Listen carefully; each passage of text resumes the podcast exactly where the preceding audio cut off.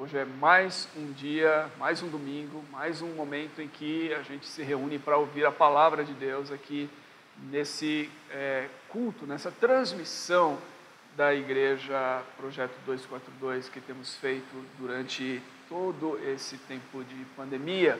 E nós estamos em uma série é, no Evangelho de João, capítulo 15, é, que decidimos chamá-la de Permaneça Ligado. Ah, o Evangelho de João, capítulo 15, Jesus diz que ele é a videira, nós somos os ramos. Jesus fala da importância que há de que os ramos permaneçam conectados, ligados, unidos, permaneçam nele. É, isso é fundamental para que esses ramos possam produzir o seu fruto. Então, neste início de ano, temos meditado e refletido sobre esse tema. Como eu disse, o texto é João 15. Eu vou ler uh, os versículos aqui, como eu tenho lido, do versículo 1 até o 8. Diz assim: Eu sou a videira verdadeira e meu pai é o agricultor.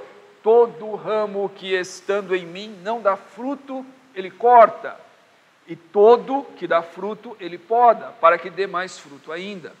Vocês já estão limpos pela palavra que tenho falado. Permaneçam em mim e eu permanecerei em vocês. Nenhum ramo pode dar fruto por si mesmo se não permanecer na videira. Vocês também não podem dar fruto se não permanecerem em mim. Eu sou a videira, vocês são os ramos. Se alguém permanecer em mim e eu nele, esse dará muito fruto. Pois sem mim vocês não podem fazer coisa alguma. Se alguém, permane se alguém não permanecer em mim, será como o ramo que é jogado fora e seca. Tais ramos são apanhados, lançados ao fogo e queimados. Se vocês permanecerem em mim e as minhas palavras permanecerem em vocês, pedirão o que quiserem e será concedido. Meu Pai é glorificado pelo fato de vocês darem muito fruto, e assim serão meus discípulos. Durante essas semanas em que temos falado sobre essa série, eu enfatizei duas coisas. Na primeira semana, o fato de que Jesus, ele disse: "Eu sou a videira verdadeira". Há um aspecto aqui na declaração de Jesus, no uso dessa metáfora da videira, é um aspecto da sua divindade. Ele é o eu sou. Ele é Deus. E não existe então é, segmento de Jesus, não existe discipulado sem esse reconhecimento da divindade de Jesus. É preciso que aquele que se apresenta ah, diante de Jesus para segui-lo saiba quem Jesus é e submeta a sua vida a Ele. Não há discipulado sem submissão, sem sujeição, sem obediência. Então, é fundamental reconhecer quem Jesus é. Jesus não é um bom mestre, Jesus não é um guru qualquer, Jesus não é um exemplo, um revolucionário, Jesus é Deus, Deus encarnado. Na segunda semana, semana passada, eu enfatizei que Jesus não faz diferenciação entre a sua pessoa, quem ele é, e a sua palavra. De fato, Jesus iguala as suas palavras à sua pessoa. Jesus diz que é, o permanecer nele e permanecer na sua palavra é a mesma coisa. Isso é muito importante, eu disse, porque Jesus não está vivo nesse mundo hoje, de tal maneira que a gente possa segui-lo ah, como ele estava naqueles dias com seus discípulos. A gente não tem Jesus, a presença física de Jesus entre nós, mas nós temos a palavra de Jesus entre nós. Então nós podemos ter essa união, esse relacionamento é, e permanecer em Jesus por meio da palavra de Jesus. Isso nos conduz então a uma atitude para com a palavra de estarmos conectados a ela, lendo, aprendendo, submetendo as nossas vidas a ela, permitindo que ela leia as nossas vidas, que ela nos informe, que ela nos transforme, que ela nos limpe, que ela trabalhe em nós para que possamos produzir o fruto que Deus espera de nós. Hoje eu gostaria de falar sobre o fruto. Afinal de contas, Jesus falou: vocês são os ramos e vocês permanecendo em mim, vocês produzem fruto. Então eu gostaria de falar sobre o fruto hoje. É, quando a gente lê esse texto e esses oito primeiros versículos de João 15, nós vamos encontrar aqui ah, várias menções justamente ao fruto. De fato, há sete menções aqui nesses outros, nesses oito versículos, ao fruto. Sete menções em que a gente encontra os sete ah, vezes em que a palavra fruto aparece aqui. Ou seja, nós percebemos claramente que Jesus espera e Deus espera que a nossa vida seja uma vida frutífera. De fato, ele, ele, ele diz aqui, é um alerta aqui. Se a gente é, estiver é, é, ligado, se, se, se formos um ramo, né, que, que está conectado a ele de alguma forma, ou que se diz ligado a ele, mas a nossa vida não é frutífera, ele corta esse ramo, ele lança fora. E esse ramo que é lançado fora, é, no versículo 6, diz assim: aquele que não permanece nele, que não é frutífero, que é cortado e lançado fora, esse ramo tem um destino ruim ele seca e ele é lançado posteriormente no fogo. Não é assim que nós queremos viver. Essa não é o, esse não é o estilo de vida que nós queremos ter e esse não é o destino que nós queremos ter em nossa vida, evidentemente. Nós queremos? Nós queremos ser frutíferos. Agora é bem interessante isso. Por quê? Quando nós lemos a Bíblia, e quando nós pegamos esse texto, e nós lemos esse texto à luz da, da, da Bíblia, de toda a Bíblia, à luz do contexto ah, das Escrituras, nós vamos perceber o seguinte: que a ideia de fruto é uma ideia presente na Bíblia toda, é uma ideia presente desde a criação. Nós vamos perceber que o Deus que se manifestou e que se revelou nas Escrituras e que se revelou por meio de Jesus Cristo é um Deus que tem prazer em ver as coisas frutificarem. Pense nesse planeta que ele criou, pense na natureza, pense na ideia de, de da, da, da da natureza e das árvores e das plantas, ah, e de como que as sementes se espalham e que como as coisas crescem e, e como elas frutificam. E Deus tem prazer em ver as coisas crescendo e frutificando. Deus tem prazer, inclusive, na própria criação e no próprio ser humano. Quando Deus cria o homem e a mulher, a sua imagem e semelhança, em Gênesis 1, diz que ele, ah, o, o, primeiro mandamento de Deus a, a, esse, a, esses seres humanos criados por ele, a sua imagem e semelhança, é para que eles sejam frutíferos, para que eles possam ser, serem férteis e, e para que eles possam multiplicar, e para que eles possam encher, povoar a terra. Ou seja, Deus tem prazer em ver a, a sua obra sendo frutífera. A, a, a frutificação é o cumprimento do propósito de Deus. Então Deus tem prazer em que a nossa vida, a vida humana, seja uma vida frutífera. É tão interessante isso que a gente vai encontrar ah, na poesia do Salmo, Salmo 1, falando sobre o, aquele que é justo e aquele que vive de acordo com os princípios de Deus, aquele que é o bem-aventurado ou feliz, e diz o seguinte: que ele é, tem uma vida frutífera. Salmo 1, versículo 1 diz assim: Feliz aquele que não, que não segue o conselho dos perversos, que não se detém no caminho dos pecadores, nem se junta à roda dos zombadores. Pelo contrário, ele tem prazer na lei do Senhor e nela medita dia e de noite. Veja a conexão disso com a palavra, aquilo que nós falamos na semana passada. Esse, esse justo, esse bem-aventurado, esse homem feliz, que ao invés de seguir o conselho de pessoas que não amam a Deus, ele segue o conselho da palavra de Deus, ele medita na palavra de Deus dia e noite, diz o seguinte: ele é como uma árvore plantada à margem de um rio, que dá seu fruto no tempo certo, suas folhas nunca murcham e ele prospera prospera em tudo o que ele faz.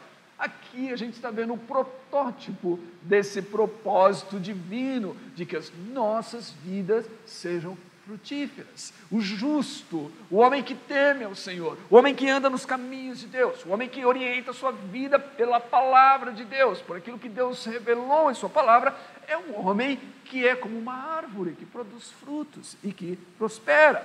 É, há um contraste. Se a gente continuasse lendo o Salmo, a gente vai ver que é um contraste entre esse estilo de vida e aquele que não tem o Senhor, aquele que não quer seguir a orientação de Deus, aquele que quer viver independente de Deus, aquele que quer é, viver separado, que não permanece ligado a Deus.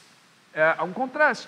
Então, o propósito de Deus é que a gente tenha uma vida frutífera. A gente vai encontrar a mesma ideia ah, em Jeremias capítulo 17 versículos 7 e 8, onde Jeremias diz o seguinte: Feliz é quem confia no Senhor. cuja esperança é o Senhor. Quão importante é ouvirmos essa palavra nesse tempo em que nós estamos vivendo.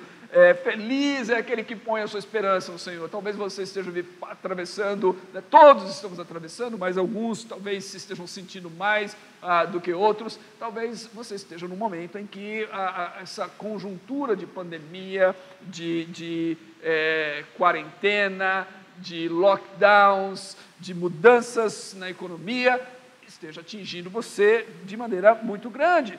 A palavra diz aqui: feliz é aquele cuja esperança está no Senhor. Versículo 8: Ele é como árvore plantada junto ao rio. Ele é como árvore plantada junto ao rio. A ideia, a mesma ideia do salmo. Com raízes que se estendem até as correntes das águas.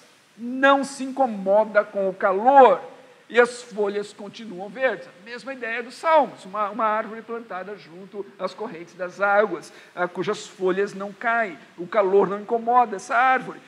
Não teme os longos meses de seca. Por quê? Porque ele está sendo nutrido pelas, pelas correntes das águas desse rio. E no final ah, do versículo 8, Jeremias diz assim: que esse homem que teme ao Senhor, que confia no Senhor, que coloca a sua esperança no Senhor, esse homem feliz é aquele que nunca deixa de produzir frutos. Então, o ideal da Bíblia, aquilo que a gente encontra como propósito da Bíblia para o ser humano criado à imagem e semelhança de Deus, que recebeu essa ordem de Deus para frutificar, para ser frutífero, o ideal das Escrituras é que o ser humano seja frutífero, que a nossa vida seja frutífera, que a nossa vida produza muitos frutos e que, sejam, ah, que a nossa vida então seja abençoadora para outras pessoas.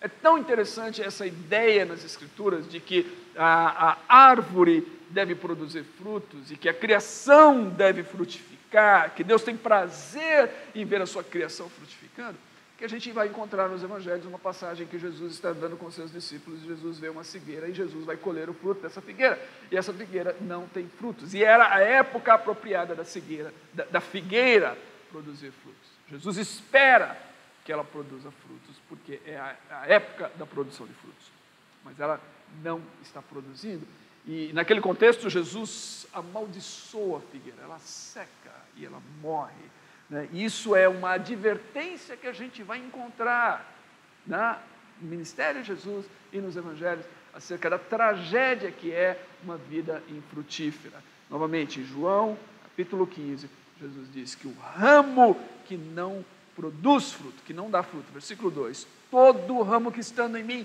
não dá fruto, ele corta, ele é cortado. Esse ramo não pode permanecer ah, ah, ali, é, dizendo-se conectado a Jesus. Na verdade, é um ramo que é, ele aparentemente está conectado a Jesus, mas se ele não está produzindo fruto, é porque ele não está conectado, porque Jesus diz que todo ramo que está nele, que está conectado a ele, ele produz fruto. Então, se o propósito de Deus para a minha vida e para a sua vida é que nós sejamos frutíferos, a maneira através da qual isso se concretiza é estando conectados à fonte da vida.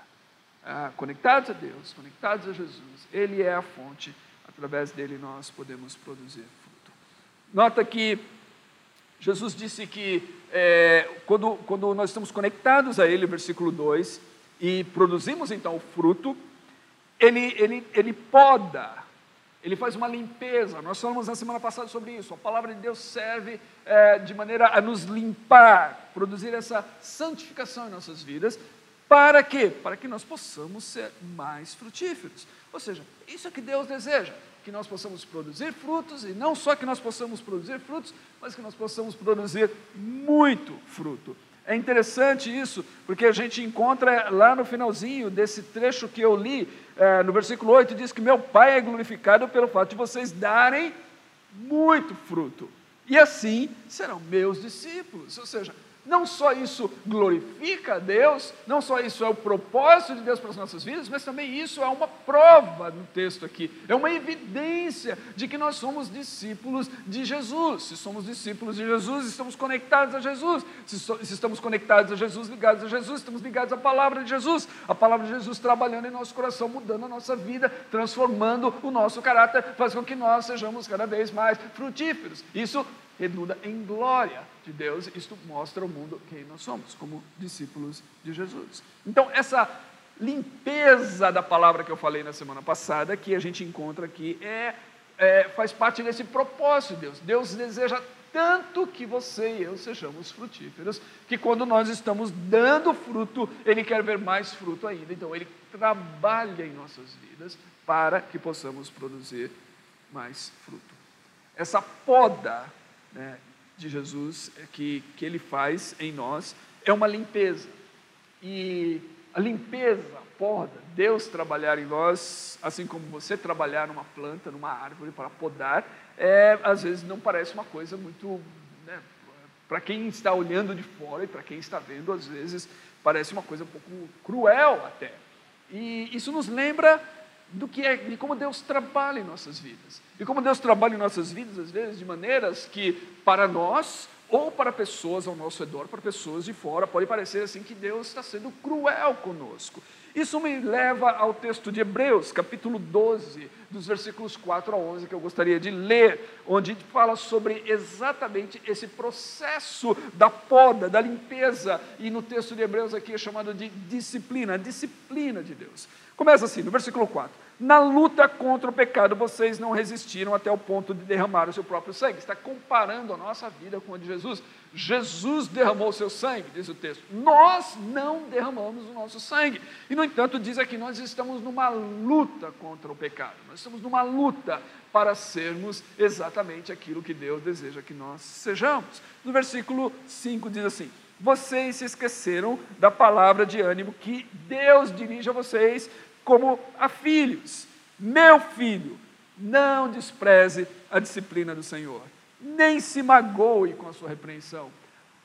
Deus é um bom pai. Quando Deus nos disciplina, quando Deus nos repreende, quando nós pegamos essa palavra para ler e nós encontramos aqui a, a, a, vontade de Deus, se chocando com o modo como nós estamos vivendo. Nós encontramos aqui Deus mostrando que tem certas coisas em nossa vida que não agradam a Ele, que nós estamos vivendo um caminho errado, pecaminoso. Quando Deus está nos mostrando coisas através da Sua palavra que precisam ser mudadas em nossa vida, em nossa atitude, essa repreensão do Senhor, essa disciplina, essa poda do Senhor, esse ato de limpeza do Senhor através da palavra é para o nosso próprio bem. É um ato de amor de Deus. É isso que diz aqui. Deus trabalha em nós como um bom pai e corrige o filho a quem ele ama. Diz aqui: o Senhor disciplina a quem ama e castiga todo aquele que ele aceita como filho. Deus trabalha em nós como um bom pai para um bom propósito em nossas vidas. Às vezes não é fácil, a repreensão não é fácil, a disciplina não é fácil, não fiquemos magoados com ela, diz o texto, porque ela para o nosso próprio bem. Versículo 7: suportem as dificuldades, recebendo-as como disciplina. Muitas vezes esse modo de Deus trabalhar em nossas vidas é permitindo com que a gente atravesse momentos difíceis, dificuldades na vida, dificuldades que nós não havíamos antecipado, mas Deus permite isso para o nosso próprio bem. Diz: Deus trata como filhos. Ora, qual filho que não é disciplinado pelo seu pai? Qual filho que não é disciplinado pelo seu pai? Eu quero dizer para você: se, se, existe uma criança que tem pais que não disciplinam essa criança, que deixam essa criança fazer tudo o que ela quer, a qualquer momento, do jeito dela, eles estão sendo maus pais, não são bons pais. Bons pais disciplinam seus filhos. Bons pais sabem que as crianças precisam de disciplina, precisam de direção. Crianças não sabem, elas não nascem sabendo elas aprendem com seus pais. E os pais, os bons pais, vão orientar os seus filhos. E às vezes essa orientação, essa disciplina, vai exigir algumas coisas. E as crianças não vão gostar, não vão ficar automaticamente alegres. Quando você diz para uma criança que ela não deve ficar jogando o tempo todo, ou quando você diz para uma criança que ela não deve fazer somente aquilo que ela quer, mas tem outras coisas que ela tem que fazer, as crianças não ficam automaticamente felizes, saltando de alegria porque você fez isso. Às vezes elas vão espernear, às vezes elas vão ficar chateadas, às vezes elas vão ficar magoadas, mas bons pais disciplinam os seus filhos. É isso que o texto diz aqui. Se alguém não é disciplinado pelos seus pais, é como se nem sequer fosse um filho legítimo. Versículo 8.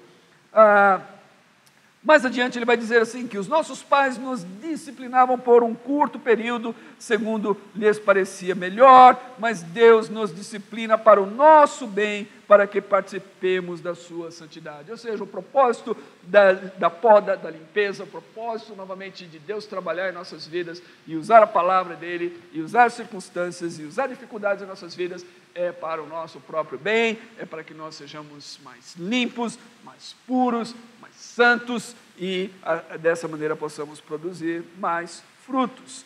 Ah, versículo 11: Nenhuma disciplina parece ser motivo de alegria no momento, mas sim de tristeza. Mais tarde, porém, produz fruto de justiça e paz para aqueles que por ela foram exercitados. Esse é o propósito, fruto de justiça e paz.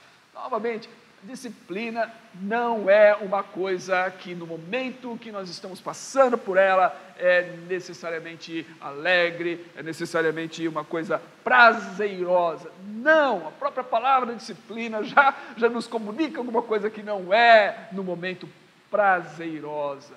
Você pega um atleta que disciplina disciplina o seu corpo para se tornar um melhor atleta. O ato em si, naquele momento, é um ato que exige um empenho, uma dedicação, um esforço e nem sempre é prazeroso. O prazer vem depois.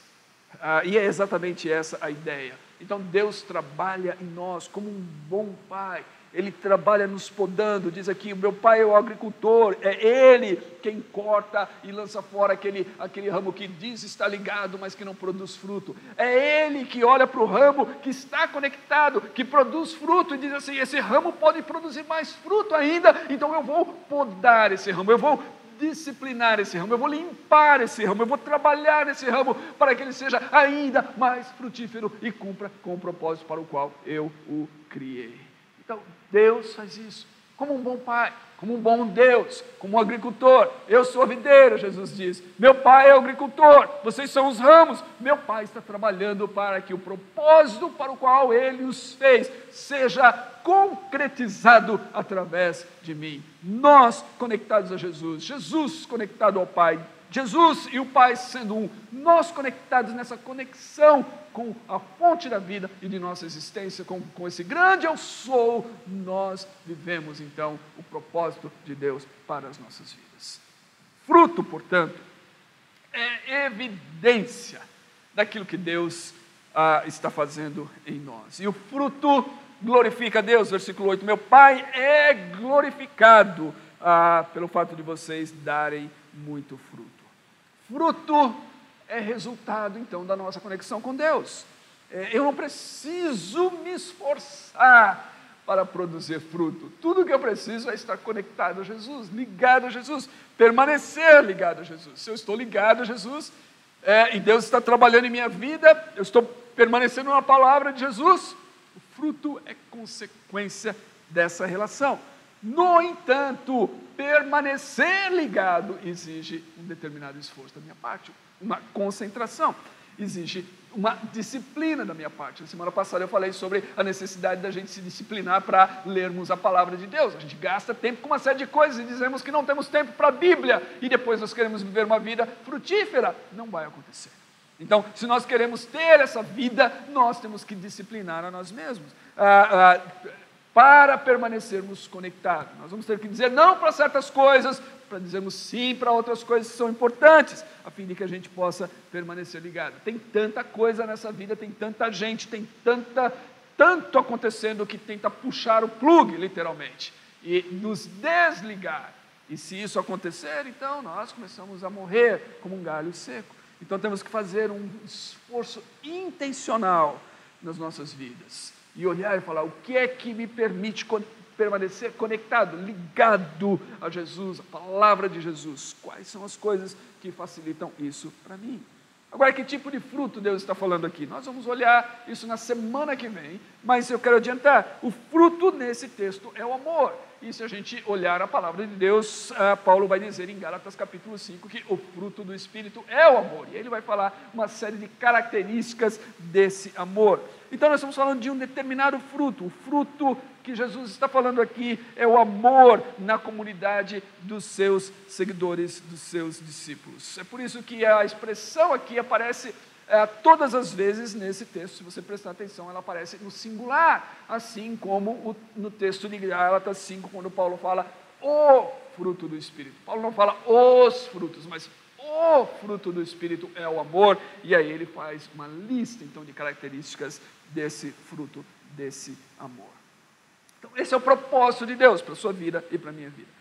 Que sejamos frutíferos. Que a nossa vida possa ser uma vida que, que cumpra com esse propósito. Que nós possamos produzir esse fruto. E que através disso, então, outras pessoas sejam abençoadas por nossa existência e por nossa vida. E no meio disso tudo, nós glorificamos ao nosso Deus que está nos céus. E nós encontramos, então, o significado, o propósito da nossa existência. E nós, então, vivemos uma vida abundante e uma vida plena. A minha pergunta é: é isso que estamos vivendo? É isso que temos experimentado? Temos produzido fruto? Temos produzido muito fruto? Há evidências de que Deus esteja trabalhando em nossa vida, nos transformando? Há evidências de transformação, de mudança? Estamos nos parecendo cada vez mais semelhantes a Jesus?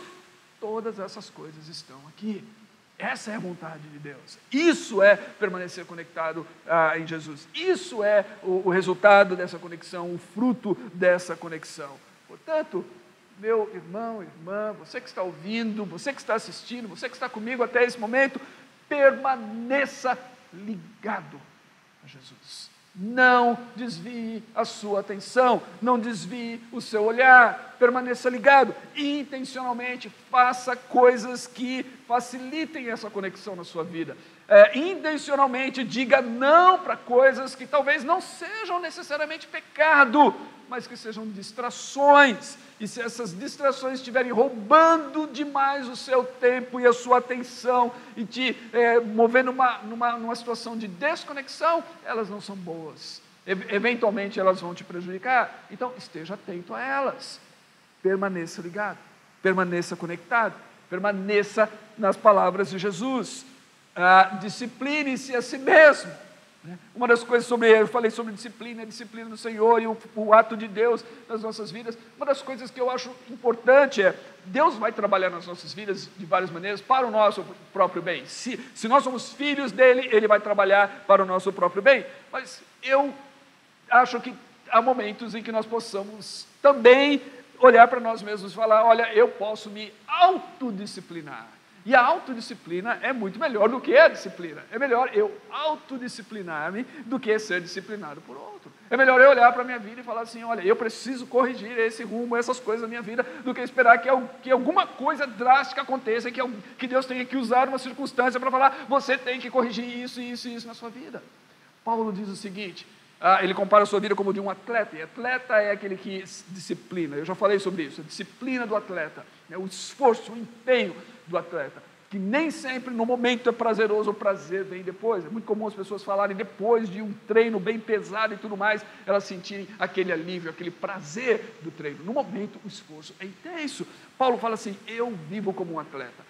É, muitos fazem isso por uma coroa perecível, eu faço isso por uma coroa que não é, é perecível, uma coroa é, eterna. E ele fala: Por isso eu luto, não como quem desfere socos no ar, eu corro, não como quem corre sem rumo, sem direção. Eu faço todas essas coisas porque eu tenho um alvo, um propósito. O propósito é viver para a glória de Deus, viver o propósito de Deus na minha existência. E esse propósito é que eu seja frutífero. Por isso, Paulo diz assim: Eu esmurro meu corpo e eu reduzo a escravidão. O que, Paulo está dizendo aí? Para ficar dando soco no corpo, alguma coisa, se tornar escravo? Não. Ele está dizendo assim: eu me autodisciplino para que, tendo pregado a outros, eu mesmo não venha a ser desqualificado. Então, às vezes, a gente tem que parar e olhar e falar assim: o que é que eu preciso fazer? Que tipo de disciplina eu preciso na minha vida? Quais coisas eu preciso colocar na minha vida como autodisciplina, a fim de que eu possa viver o propósito de Deus, experimentar essa vida abundante, produzir fruto, glorificar a Deus com a minha vida e ser um verdadeiro discípulo de Jesus. É isso que esse texto nos propõe. Vamos orar juntos. Deus, eu oro para que o Senhor nos ajude. Nos abençoe, nos oriente, nos guie. Essa é a tua palavra. Nós queremos ser semelhantes a Jesus, nós queremos ter uma vida frutífera, nós queremos que a nossa vida tenha significado, propósito, nós queremos viver uma vida abundante, é, de tal maneira que a nossa vida, inclusive, abençoe outras pessoas, que sejamos a canal, veículo de bênção para muita gente. É isso que nós queremos. Nós não podemos fazê-lo sozinho. Muito embora seja este o propósito para o qual o Senhor nos criou, esse propósito só é realizado quando nós estamos ligados à fonte, quando estamos ligados a Jesus, quando estamos ligados à vida verdadeira, quando estamos ligados e permanecemos na palavra de Jesus. Então ajude-nos a viver assim, ajude-nos a, a autodisciplinarmos a nossa vida e as nossas experiências e, e, e vivermos de tal maneira que tudo que nós fazemos e como nós vivemos possa é, produzir fruto e fruto que permanece, fruto em abundância. É isso que eu peço por minha vida, por todos os meus irmãos e irmãs, por tua igreja, para glória, honra e louvor do teu nome, em nome de Jesus. Amém.